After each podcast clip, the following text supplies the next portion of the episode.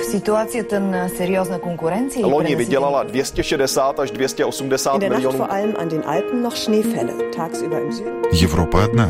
Европейцев миллионы. erinevalt kahest varasemast õhtust on tänane möödunud tunduvalt. Idag så besökte vdn Michael A O'Leary Jobbik azonban bejelentette, hogy egyetlen rendezvényen sem Разные взгляды на жизнь в программе «Европа лично».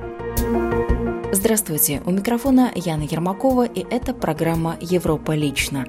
Сегодня мы расскажем о том, как польской писательнице удалось написать 156 книг для детей – почему перерезать пуповину новорожденного лучше не сразу, а также о том, что Швеция планирует достичь самого низкого уровня безработицы в ближайшие пять лет. Ну а начнем программу с новостей Эстонии. Очередной доклад о человеческом развитии представили в Таллине. В нем анализируются достижения и неудачи Эстонии в различных сферах жизни на протяжении последних 10 лет. По оценке авторов исследования, Эстонии не удалось существенно оторваться от других постсоветских стран и совершить качественный скачок в социально-экономическом развитии. Причина этого – неэффективное построение социальной модели и недальновидные политические решения. Достижения Эстонии анализируются с точки зрения целей, установленных в стратегии устойчивого развития. Главный вопрос, вынесенный на обложку сборника «Как нам выбраться из ловушек?». По словам главного редактора издания профессора Райво Ветика, слово «ловушки» встречалось буквально во всех статьях сборника, что говорит о наличии серьезных структурных проблем. Они ловушки во всех сферах. В случае экономики мы оказались в так называемой ловушке средней зарплаты. В глобальном плане наша экономика вышла на определенный уровень, но на нем мы задержались на долгие 10 лет. Возникает вопрос, а не в ловушке ли мы? Второй пример – внутренняя миграция. Достаточно много людей с высшим образованием, как бы ни пытались, не находят себе применения в провинции и вынуждены переезжать. По словам Райва Ветика, Эстония оказалась в тупике, ведь в рейтинге человеческого развития среди 180 стран уже много лет занимает 33 место. По-прежнему актуальной для государства остается и проблема неравенства, которая усугубилась в годы кризиса. Социальные ловушки ограничивают мобильность индивида внутри различных организаций и групп. И хотя благодаря политике ЕС высшее образование в Эстонии вышло на качественно новый уровень, все же оно пока находится посередине общеевропейского рейтинга, отмечает директор Института политических наук Таллинского университета Ану Тоц. Некоторые вузы, в большей мере такие маленькие вузы, были закрыты, что для родителей и для молодежи означает, что сейчас они могут быть уверены, что если они даже платят в частных вузах за свое обучение, что этот диплом действительно что-то стоит. Отдельная глава 300-страничного издания посвящена развитию культуры. Ее автор, профессор Мария Лауристин, выразила серьезную озабоченность по поводу того, что новые технологии отрывают молодежь от культурных корней. И вот тут в этой главе мы говорим о том, как для этой молодежи сделать доступным культурное содержание через дигитализацию культурных ценностей, так что через интернет будет иметься доступ, скажем, к электронной книге, к фильмам, к традиционным тем ценностям культуры, которые связывают нас с своими культурными традициями. Самый-самый большой вызов – изменение в характере, в содержании, в форме школьного обучения так, чтобы детям привить то, что интернет они не только для игр, скажем, но что через интернет они получают доступ к более глубоким интересным вещам. От проблем экономических перейдем к вопросам здоровья матери и ребенка. Перерезать пуповину новорожденного лучше не сразу. Несколько минут ожидания перед перерезанием пуповины новорожденному ребенку могут существенно улучшить его здоровье в дальнейшем. В этом убеждены шведские ученые. Не торопиться перерезать пуповину рекомендуют ученые Упсальского университета и детской академической больницы Упсалы. Исследователи установили, что дети в четырехлетнем возрасте, особенно мальчики, обладают улучшенной по сравнению со своими сверстниками тонкой моторикой. Если обрезать пуповину не сразу после рождения младенца, а минуты через три, за это время ребенок успевает получить дополнительно децилитр крови, что соответствует двум-трем литрам крови для взрослого человека. Дополнительная кровь снижает риск возникновения у ребенка недостатка железа, это было известно, но раньше. Но эффект ее воздействия на моторику выявлен впервые. И еще к новостям Швеции – пять лет. В такой короткий срок правительство этой страны намерено уменьшить уровень безработицы до рекордно низкого. Достичь самого низкого уровня безработицы в ЕС в ближайшие пять лет. Социал-демократы хотят изменить трудовое законодательство в вопросах найма людей на работу временно. На этот счет Швецию уже не раз критиковали в ЕС. Как считает министр труда Ульва Юхансон, у работодателей должны быть очень серьезные причины, по которым они не могут принять сотрудника на постоянное место работы. То, что мы наблюдаем, это повсеместное использование временных трудовых контрактов, даже там, где занятость могла бы быть постоянной, говорит министр труда Швеции. Как же этого достичь? Ульва Юхансон не уверена, что сегодня в шведском парламенте большинство поддерживает такие изменения. Другой важный вопрос – это родительское страхование. Целью социал-демократов является равноразделенный отпуск по уходу за ребенком между обоими родителями, без права отца или матери ребенка передавать свою часть второй половине. Они надеются, что это изменит рынок труда, создаст равные карьерные возможности как для мужчин, так и для женщин. Однако это долгосрочная перспектива. Когда именно удастся воплотить в жизнь подобные условия для родителей, социал-демократы затрудняются даже предположить. На вопрос журналистов о том, что другие поставленные на съезде партии цели должны быть достигнуты уже через год, так почему бы и не родительское страхование, председатель социал-демократической партии и премьер-министр Швеции Стефан Ловен ответил. Vi måste vara lyhörda också för föräldrarna som, som i sitt vardagsliv ska hantera de olika reformerna.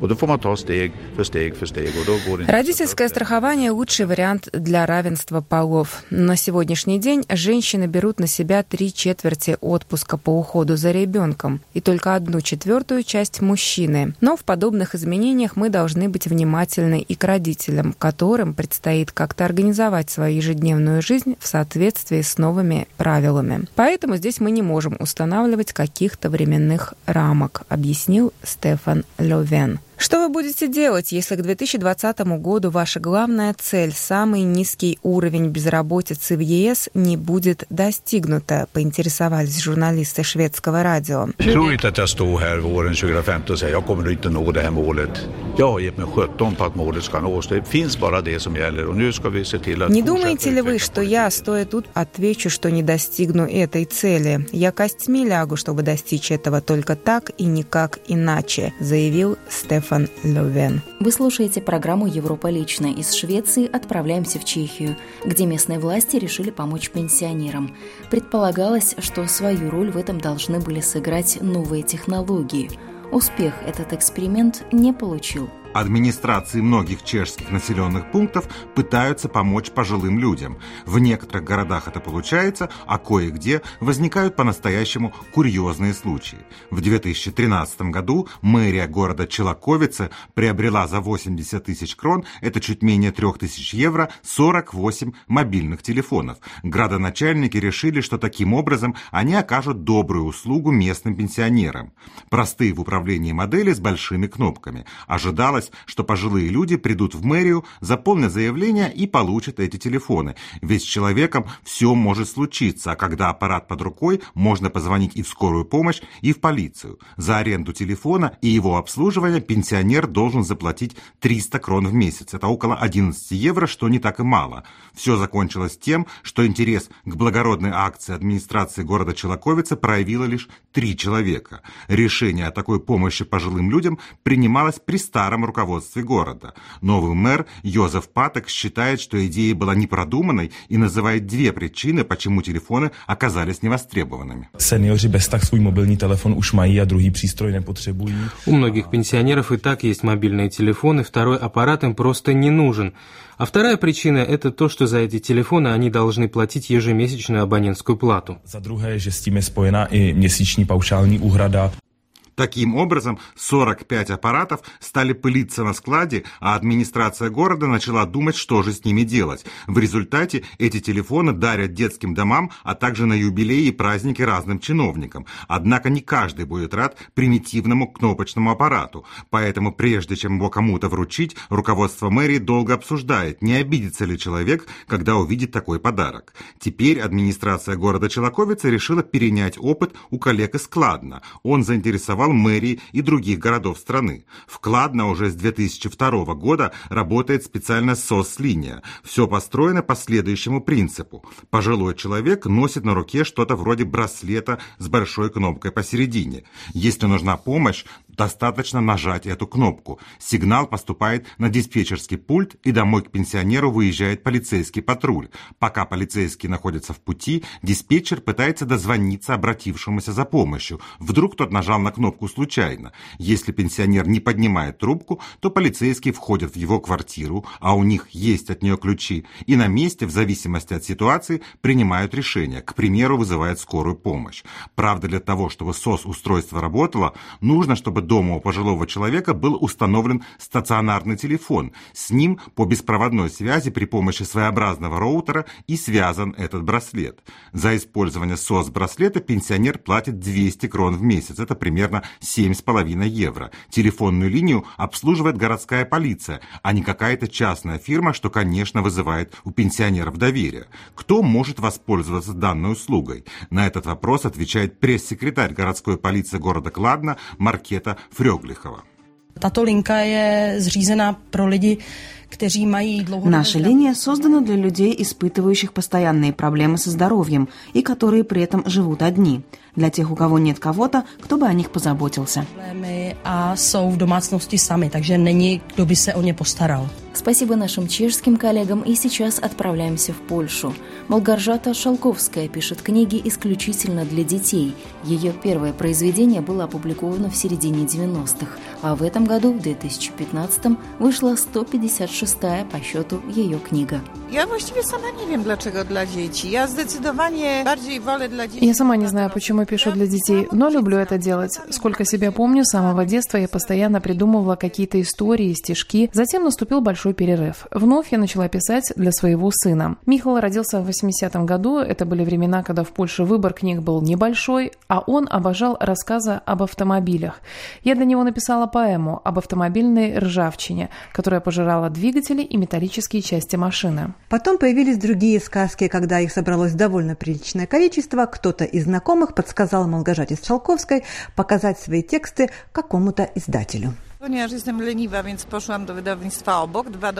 Поскольку по природе я ленива, то пошла в самое ближайшее издательство, которое находилось через два дома от моего. Там редактор Ирена Ландау, прочитав мои сочинения, сняла трубку телефона и позвонила в редакцию детского журнала «Сверчок». Это самое первое издание для детей в Польше. Кстати, в этом году ему исполняется 70 лет. Так вот, «Сверчок» в 1996 году напечатал мой первый рассказ под названием «Джо-Джо в Ницца». В переводе на русский язык «джовница» означает «дождевой червяк». Это слово сложно выговорить даже взрослому поляку, а в творчестве Малгожаты Шалковской есть много стихотворений и рассказов со словами, которыми можно сломать язык. Bo jeżeli napiszę tekst czesał czyżyk czarny koczek, czyszcząc w koczku każdy loczek, po czym przykrył koczek toczkiem... Если я напишу текст вот о таком названии, а при его чтении ошибаются и учителя, и родители, и дети, это и хороший урок, и игра. Все смеются, ломая себе языки и веселятся. Язык — это самый доступный материал, который может радовать. Я считаю, что у детей не изменились две вещи — восприятие и необычайное рвение к радости. Радость — это огромная ценность в жизни, а дети нам ее демонстрируют, потому что они обожают смеяться. Когда мы становимся взрослыми людьми, то становимся ужасно серьезными, а я пишу для того, чтобы радовать. Для того, чтобы писать для детей, не обязательно с ними постоянно находиться, говорит писательница. Pierwszą czytelniczką moich tekstów jest moja mama wiekowa, już dość osoba. Первые мои тексты всегда читает моя мама, человек в возрасте. Я не думаю постоянно о том, что я пишу для детей. Надо сказать, что Польше в некотором плане повезло, что эта страна менее прогрессивна. Дело в том, что во многих европейских странах для каждого детского возраста утверждены э, соответствующие словари. И если автор использует в своих произведениях слова, которые не входят в словарь для данного возраста, то у него могут быть проблемы. Я считаю, что в этом нет смысла. Во-первых, потому что дети разные, разные. Один ребенок какое-то слово употребляет ежедневно, а другой никогда его не слышал. А во-вторых, книжка должна развивать. Это задача всей культуры. Я в конце своих книжек помещаю словари со словами, которые могут оказаться сложными или неизвестными для моих читателей. Я, например, обожаю ботанические названия всяких червячков или улиток. Последняя, 156-я по счету книга Малгожаты Шалковской, вся похожа на словарь. Называется оно «Давно или в старину». To jest książka o słowach, które wyszły z użycia. Это книга о словах, которые вышли из употребления, либо изменили свое значение. Например, в наше время на плохого врача мы говорили «коновал», а когда-то это был доктор для коней, он занимался лошадьми в армии, его очень ценили. Или, скажем, слово «линейка» – это была повозка с запряженными лошадьми для перемещения в городе. Малгожата Шалковская открывает свой секрет писательства для детей. Każdy człowiek ma w sobie dziecko. Nie każdy do. Внутри каждого человека сидит ребенок. Не каждый в этом признается, не каждый об этом знает и не каждый может его распознать. У меня был такой случай в жизни, после которого я взяла свои старые фотографии от самой маленькой Малгожаты до самой старшей и воспоминаниями проехалась по всем моим годам. И поверьте, теперь мне проще ощущать себя маленькой девочкой. Вот такое мое состояние, когда я пишу. Это одновременное пребывание в детском и во взрослом возрасте. Ребенок Ребенок предлагает идеи, а взрослый их описывает. Своими секретами делилась польская писательница Мугаржата Шалковская, которая написала 156 книг для детей. Вы слушали программу «Европа лично». Ее подготовила и провела я, Яна Ермакова. В программе были использованы материалы наших коллег русских радиостанций Чехии, Эстонии, Швеции и Польши. До встречи ровно через неделю.